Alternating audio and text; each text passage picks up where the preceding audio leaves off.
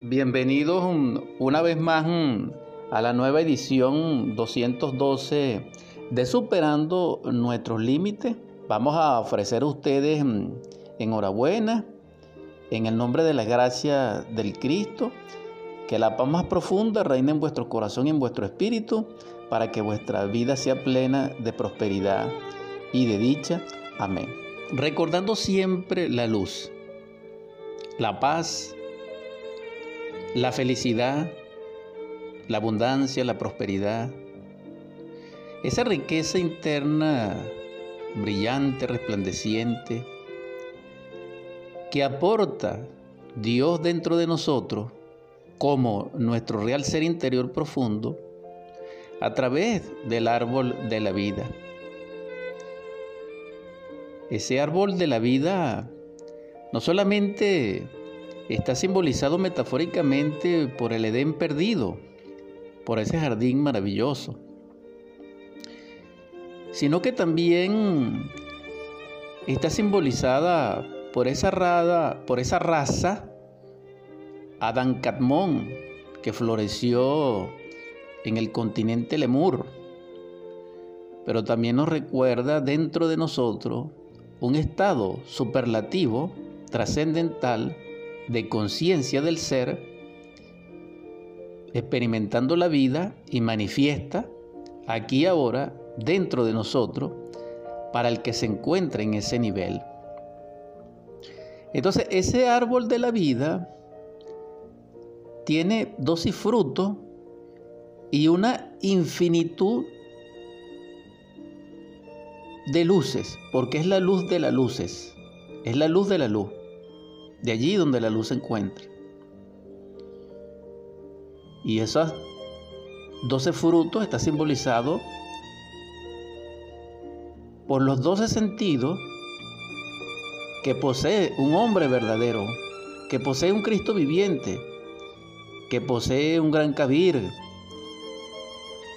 como nuestro Salvador, Redentor, Yeshua en Pandirá o esos doce sentidos resplandecientes básicos que poseía Moisés y que tenía infinitud también de capacidades cósmicas que les confirió el Espíritu Santo.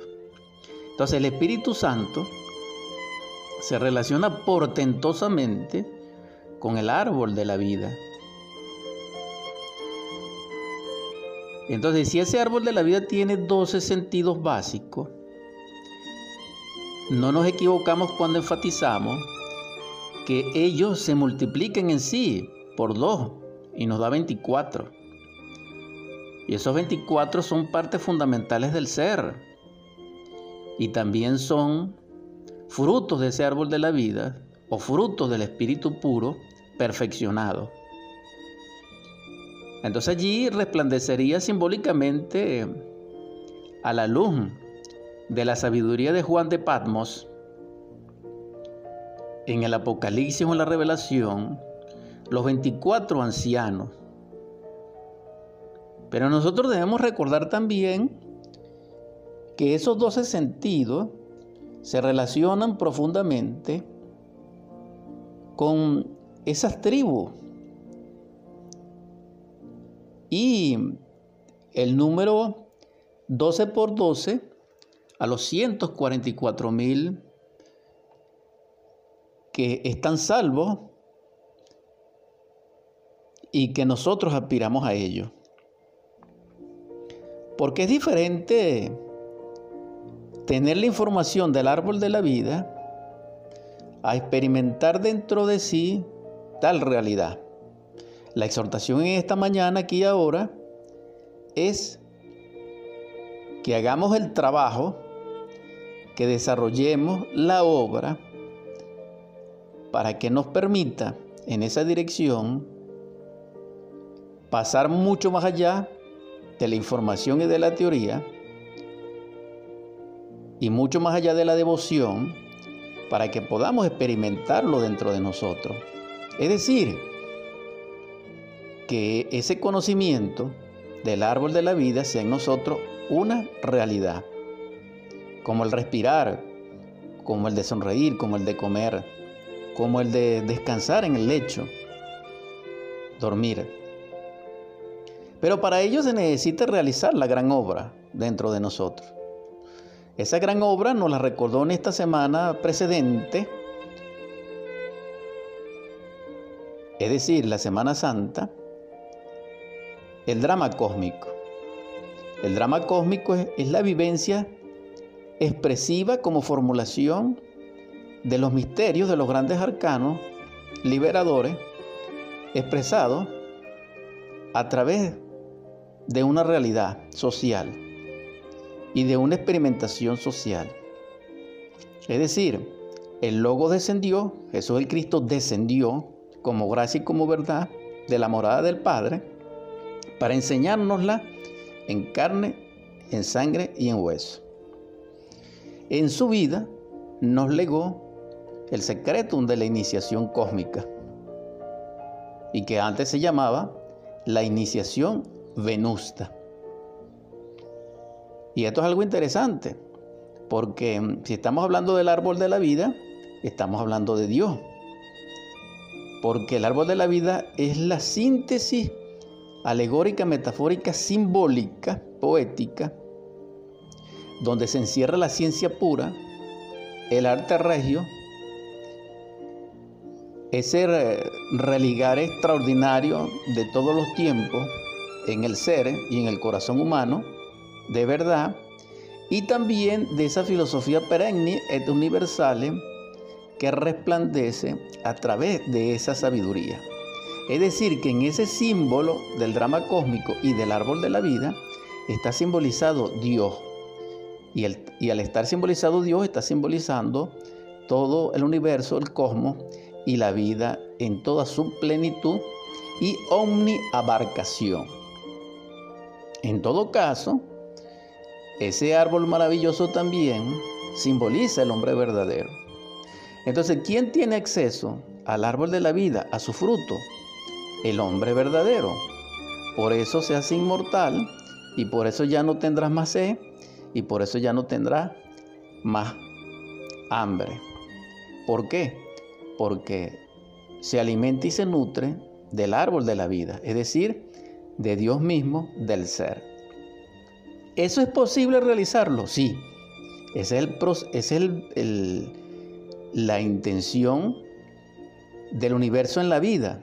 Es decir, mucho más allá de la intención, sería el propósito. El propósito de la vida es que alguno de nosotros podamos crear dentro de sí el templo viviente, que es la Jerusalén celestial y que es el árbol de la vida. Entonces, si ese árbol de la vida es el hombre que ha encarnado al Cristo, es el hombre que ha encarnado su Espíritu Divino, es el hombre que ha encarnado el Espíritu Santo y a todas las partes del ser y las ha perfeccionado, es un árbol. Y al ser un árbol, es la simbología de Dios. No olvidemos tampoco el árbol del conocimiento del bien y del mal. Sin embargo, en lo que respecta a la comprensión profunda del árbol de la vida, debemos concentrarnos en su fruto. Esos frutos fundamentales, que son 12 y que se multiplican por 2 para hacer los 24 ancianos, esos 24 ancianos ante el trono del Cordero, en la simbología de la ciencia pura, pertenece a los dos ancianos que custodian y son los regentes de cada tribu y cada tribu es en sí un signo zodiacal.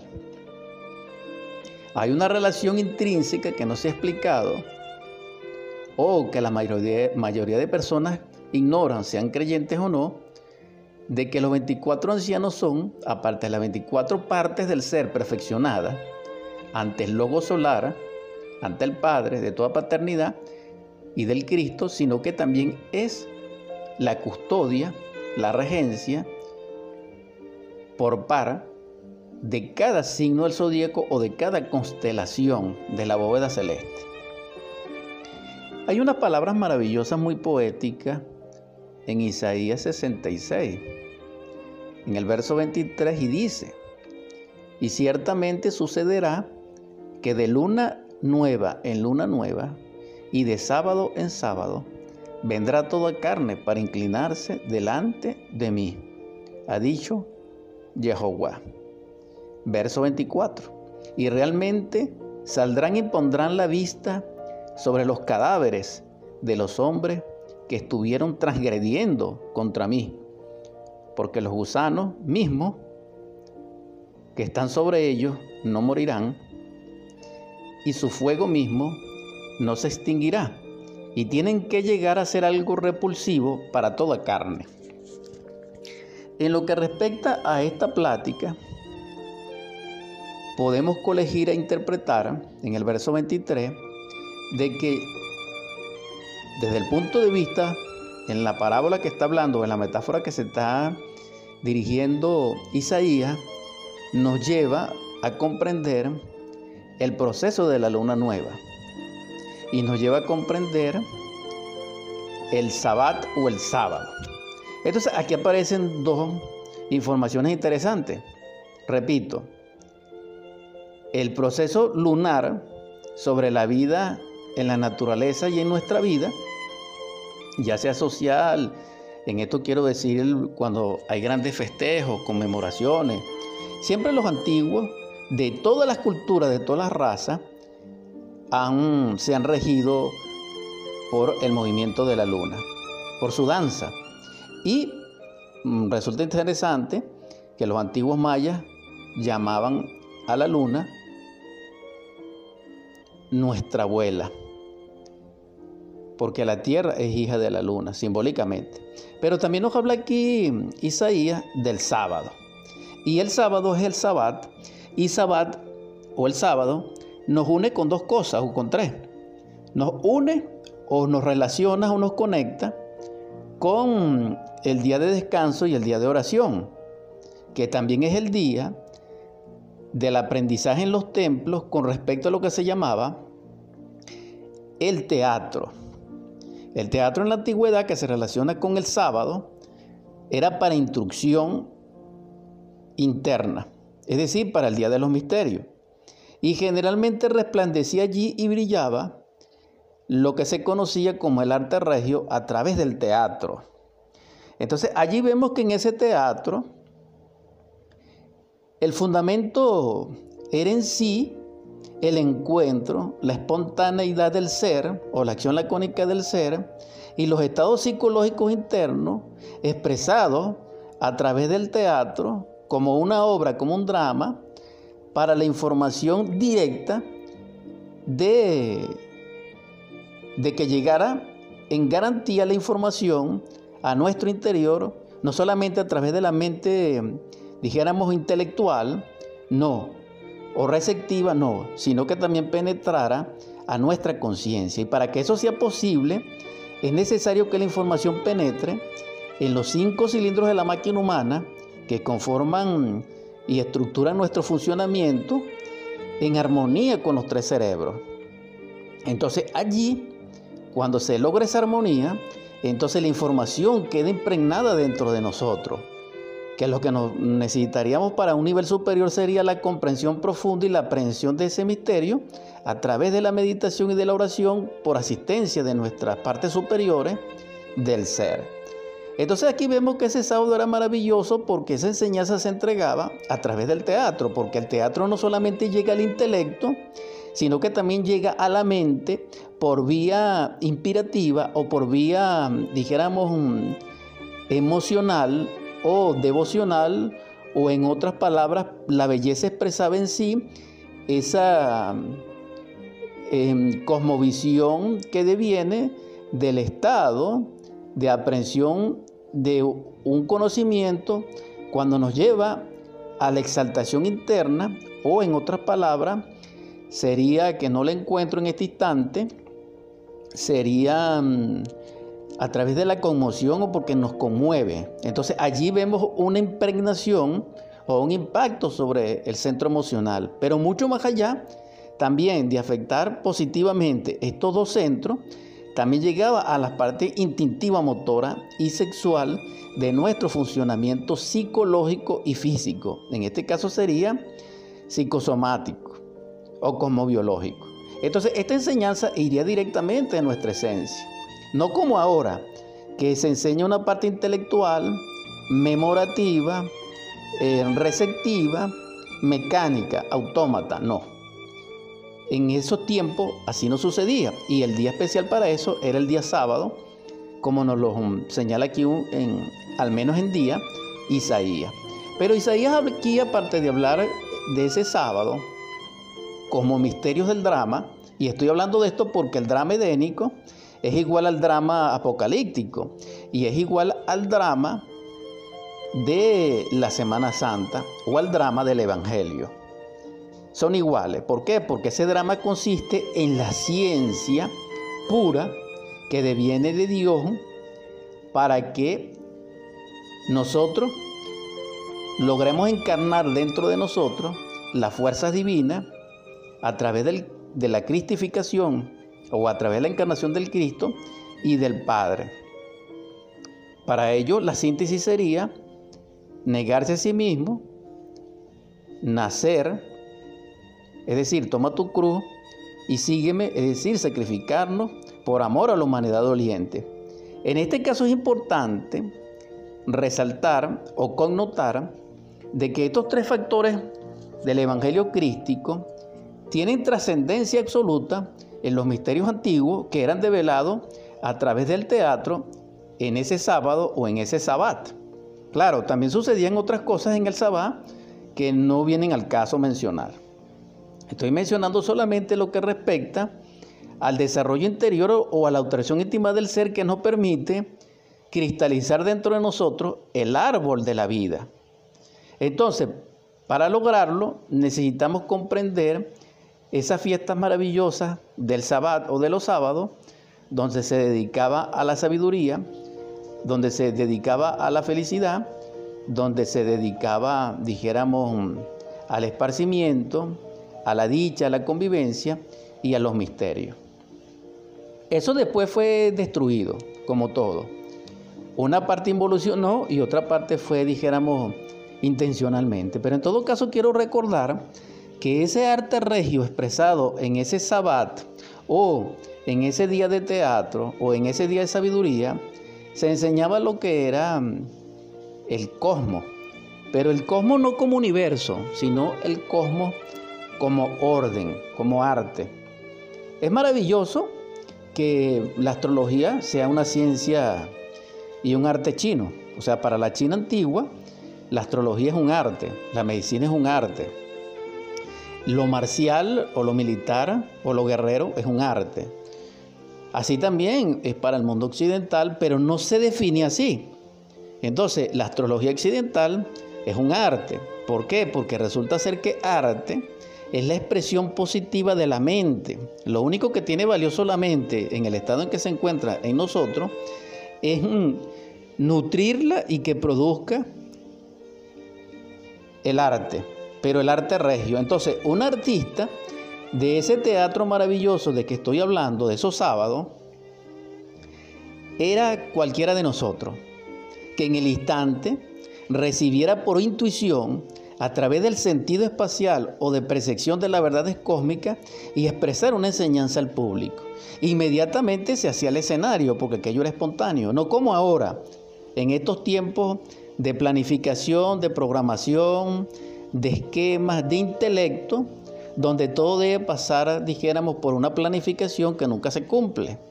Entonces vemos lo mecánico, vemos lo mm, artificioso, vemos lo subjetivo, vemos el automatismo que no es semejante a la expresión lacónica del ser, que es lo real.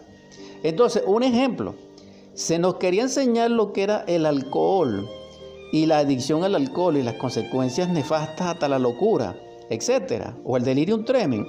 Entonces habían varias personas que allí, ya sea en la plaza o en el bazar o donde fuese, o en el templo, generalmente en el templo, ellos asumían una dramatización. Y esa dramatización expresaba en forma espontánea, repito, es decir, sin planificaciones, em, sin partitura, sin acuerdo, sin eso que se conoce como lo que hacen el libreto, no, eso no existía, sino que todo eso era directo. Entonces se nos enseñaba a nosotros la tragedia que conlleva después de, de unos minutos de alegría o de emoción o de emocionalidad, el vicio del alcohol. Y esto es algo extremadamente maravilloso, porque esto es arte regio, esto no es arte subjetivo. Otra cosa, ese arte nos lleva a nosotros a comprender lo que es el arte hermético, que nos, em, nos conecta con la sabiduría del árbol de la vida, que es lo que estamos haciendo referencia en esta mañana. Y compartiendo el conocimiento del árbol de la vida en uno de sus aspectos, ciertamente el sábado es importante para ello, porque en la tradición antigua el sábado, como nos lo recuerda Isaías, de luna nueva en luna nueva, se enseñaban los misterios a la humanidad doliente, en forma abierta, pública, pero simbólica. Entonces, el drama, repito, era una de las expresiones del arte regio, de la ciencia pura, de la filosofía perenne y universal del cristianismo verdadero y del religare, que eran expresadas a través de ese drama. Y el drama más perfecto que se develó a la humanidad es el drama crístico, es el drama de todo evangelio, porque el evangelio no es uno solo, cada Cristo viviente tiene su propio evangelio, que es en síntesis la sumatoria de todos los evangelios del Cristo libre, del Cristo vivo, del segundo logo, del sagrado absoluto solar. Y ese evangelio es la dramatización de la vida del logo en la naturaleza y en el universo. Por eso los antiguos adoraban al sol y por eso la clave del, del Cristo la tiene el sol a través de la luz. Es decir, que quien comprenda la luz y es partícipe de ella, comprende la luz de las luces y de hecho se transforma en un Dios y en la luz misma. Es interesante esto, pero para llegar a la luz se necesita trabajar con el fuego, porque Dios es fuego. Y quien trabaja con el fuego, primero comprendiéndolo y asimilándolo dentro de sí, se convierte en ese fuego viviente y filosofal que es Dios mismo.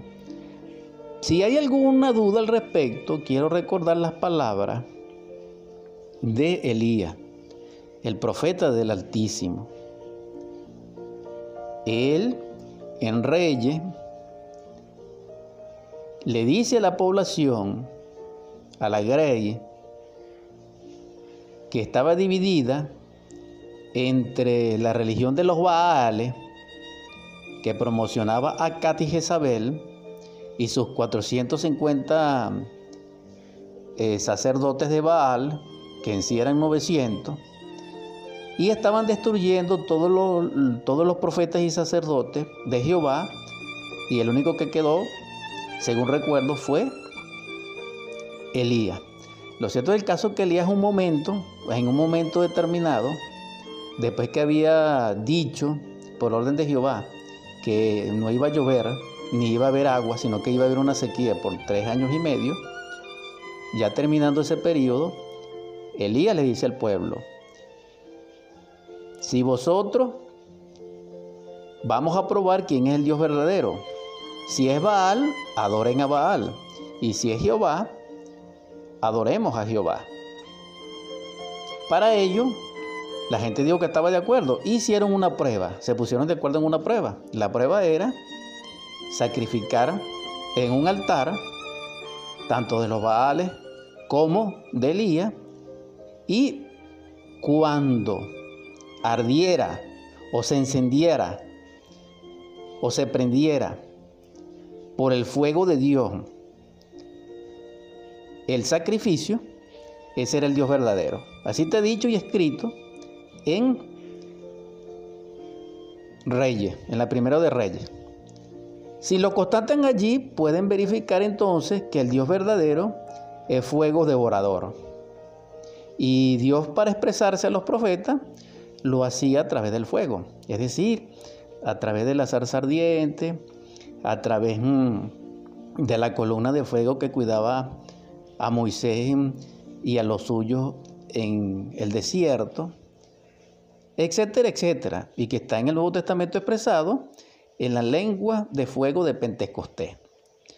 Entonces, si el Espíritu Santo es fuego, el Cristo y el Padre son fuego también, porque uno contiene a los tres y el tres los contiene a todos. En ese caso, quien sea capaz de comprender los misterios del fuego, que están sintetizados en la cruz, porque así lo enseñó en el drama cósmico el Cristo, con su famoso INRI sobre su corona de espina, allí está la clave del fuego.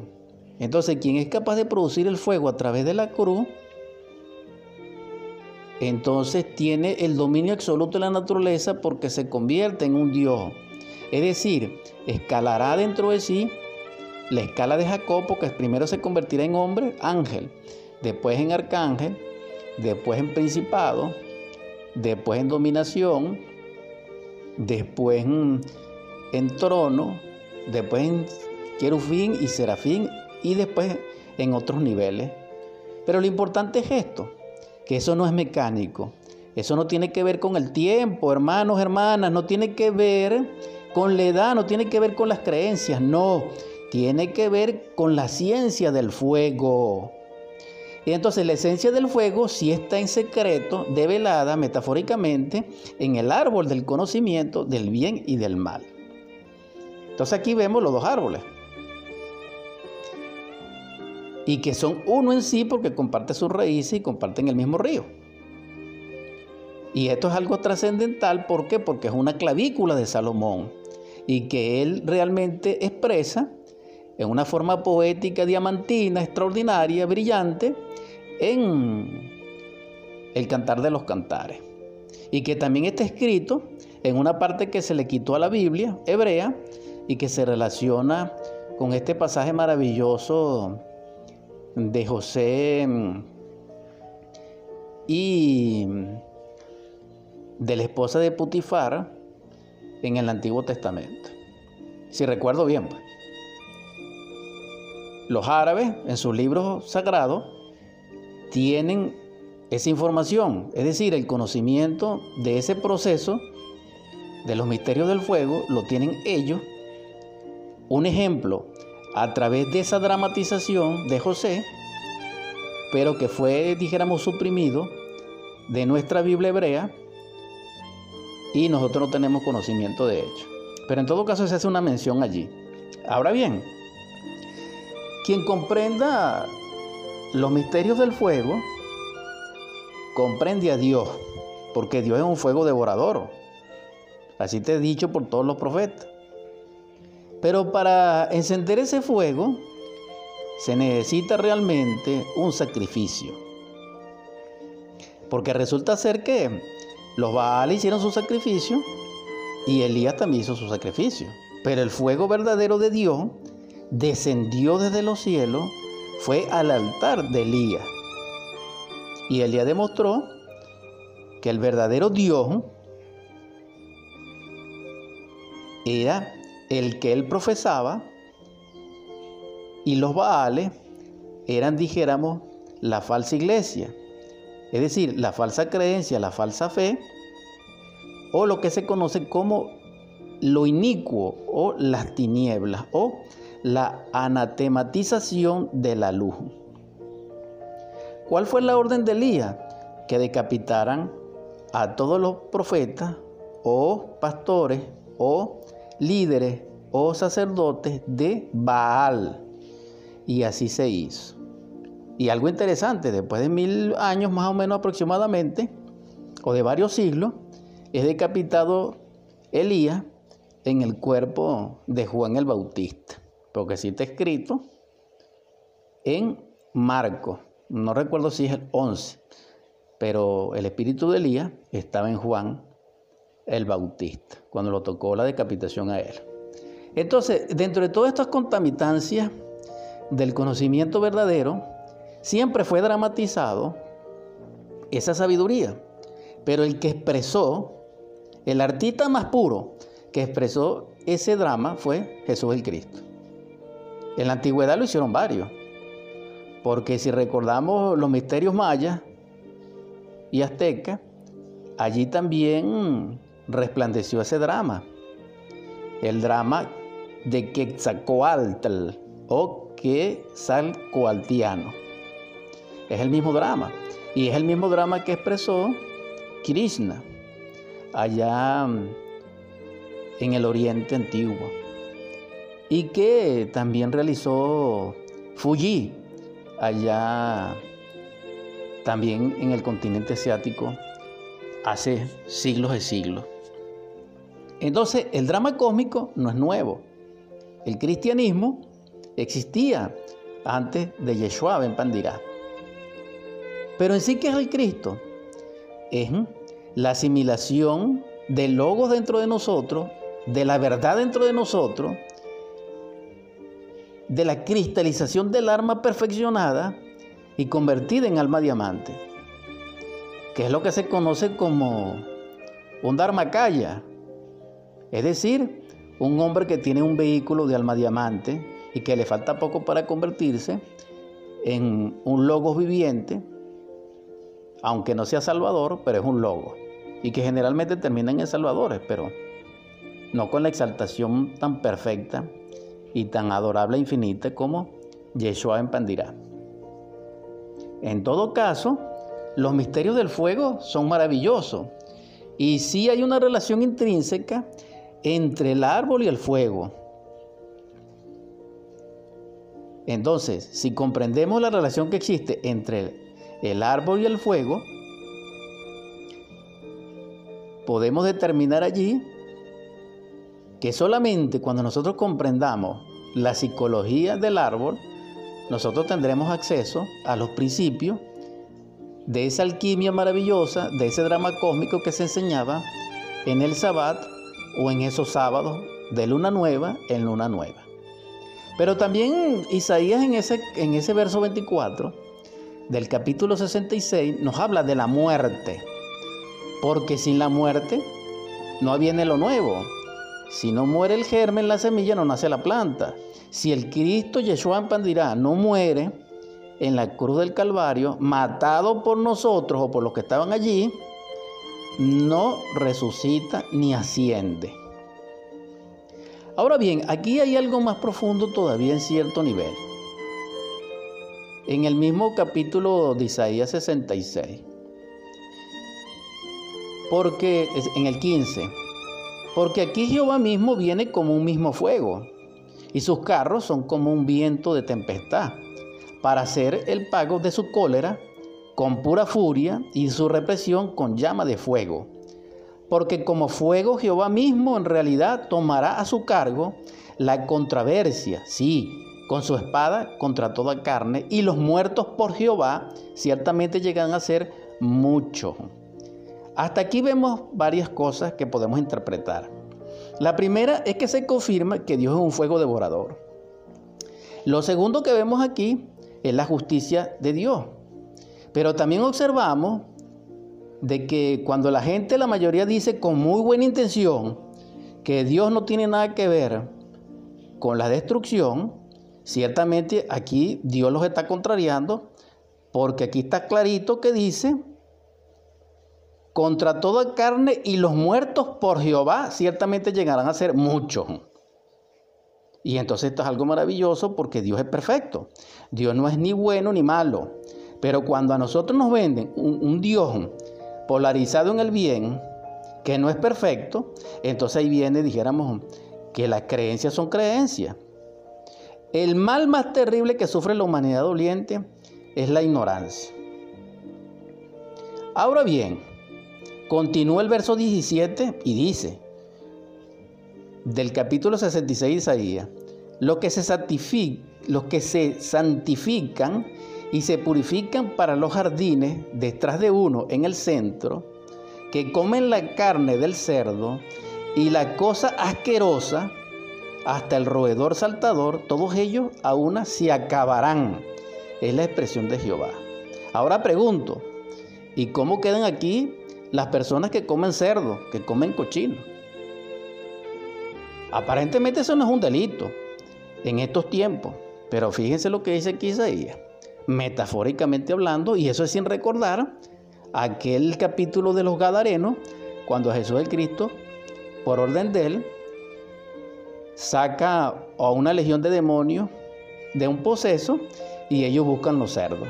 Entonces no sé, pues, debieran de pensar la gente que come cerdo este asunto. Si continuamos con todas estas reflexiones, hay algo aquí interesante, porque resulta ser que la carne de cerdo está ligada al fuego y toda carne está ligada al fuego, muy especialmente la carne roja, que también mucha gente no come, porque han hecho de la cocina una religión. Pero resulta ser que aquel que quiera trabajar con el fuego necesita fuego, porque Pablo dice, primero lo animal a lo espiritual, no primero lo espiritual a lo animal, no, porque ciertamente los bebés tomarán leche, porque no tienen dentadura, pero el adulto sí podrá comer manjar porque tiene dentadura. Entonces, este conocimiento que estamos entregando es un manjar para los que tengan dentadura en el sentido del fuego, que estoy hablando del fuego. Porque el fuego está contenido tanto en el árbol del conocimiento del bien y del mal, como en el árbol de la vida. Si seguimos aquí mm, escudriñando un poco más, cuando hablamos de la luna nueva en luna nueva, que es el verso 23 del capítulo 66 de Isaías, vemos que de luna nueva en luna nueva hay un ciclo lunar. Y resulta ser también interesante que los chinos, en el arte de la astrología, llevan sus horarios, sus almanaques, o como se le llama el tiempo de ellos, a través de la luna. Es decir, el centro de cálculos de ellos es el movimiento lunar que coincide con el conocimiento astronómico y astrológico de los mayas y de los antiguos mm, aztecas. Pero ciertamente nosotros los occidentales no nos regimos en tiempo, ya sea por almanaque, por horario o astronómicamente, porque nuestros cálculos son en base al sol, es decir, nuestra, astrología y astronomía es solar pero la de ellos es lunar. Pero ambos coincidimos en el conocimiento de los astros, es decir, de las fuerzas maravillosas de Dios representadas en la naturaleza a través de los cabires o de los logos que le dan vida a cada planeta. Entonces ya esto es extraordinario porque nos encontramos los testigos apocalípticos, que básicamente son siete, y que son 12 y son 24. Esas son partes del ser que hay que trabajar dentro de nosotros. Pero lo maravilloso de todo es que Dios es fuego y que a través del fuego nosotros podemos lograr llegar a Dios. Pero repito, la clave está en la cruz y la cruz nos conecta con el nacimiento, porque la cruz es el cruce del agua y del fuego. Así se lo dijo Jesús el Cristo, Yeshua ben Pandirá, tanto a la samaritana como a Nicodemo. Pero también lo confirmó dramáticamente en su primer milagro en las bodas de Canaán. Recuerden ustedes que el reino de los cielos, que fue lo que vino a traer el Cristo, es decir, la divinidad dentro del hombre y el hombre dentro de la divinidad, se logra o es semejante a una boda. Y en la boda resplandece el amor y Dios es amor. Pero Dios también es fuego. Entonces la clave para llegar al fuego es el amor y la clave para llegar a Dios es el amor, el fuego, la luz y Dios mismo a través de la muerte. Entonces la muerte es la síntesis de los misterios crísticos. Hemos terminado nuestra edición 212 de Superando nuestros límites. Gracias infinita a la audiencia. Vamos a convertir rápidamente estas ondas hercianas de cristal AM610 en oratorium. En el nombre del Cristo, por la caridad universal, a ti, Logos Divino, que eres nuestro Salvador, que eres nuestro Redentor, te suplico que en los hogares, doquiera que sea, que hayan enfermos, donde se escuchen ayes de dolor por seres abatidos, derribados en su lecho, por enfermedad te suplico, humildemente, Señor, que les perdone y que derrame sobre ellos tu espíritu de sanación y de vida, Señor, para tu gloria. También te ruego que en los hogares donde reine el hambre, la desolación, la miseria y la carestía, derrame sobre ellos, Señor, tu espíritu de abundancia, de riqueza y de prosperidad. Y gracias infinitas, Señor, por darnos el alimento. Gloria a ti, Señor, por eso. También te ruego, Divino Logos, que has descendido de la morada de Barbelo del Padre, para amarnos y perdonarnos y enseñarnos el sendero de la iluminación, de que donde reine el grito, el divorcio, la discusión, el golpe, la violencia, el miedo, el llanto, la desesperanza, derrame sobre ellos, Señor, tu espíritu de paz de concordia, de consolación, de unidad, donde reine la felicidad sin límite, donde reine la sagrada familia, donde brille y resplandezca el el ósculo, que es el beso santo y el abrazo mutuo. También te suplico, a ti Señor, que eres el nombre sobre todo nombre, de que Despiertas en nosotros, Señor, el amor que hay en ti, que es el único amor que es, para que en Él podamos nosotros amarnos, para amar a nuestros niños, para jugar con ellos, para proporcionarles belleza, para orientar a nuestros jóvenes, para fortalecerlos, para sanar a nuestros ancianos, para devolverles la alegría y la integridad, la dignidad. También te suplico, Señor, que ese amor despierte en nosotros la fuerza de hacernos humanos para que podamos vencer al yo, a la ignorancia, a las tinieblas, al dolor. También te suplico, Señor, que en tu gracia infinita consueles nuestro dolorido corazón de nuestros seres amados que se han ido. Y si es por causa nuestra, perdónanos, Señor. Porque nosotros los lloramos y Venezuela los llora. También te suplico que despierte en cada príncipe de la tierra amor y sabiduría, Señor. Amén, amén, amén.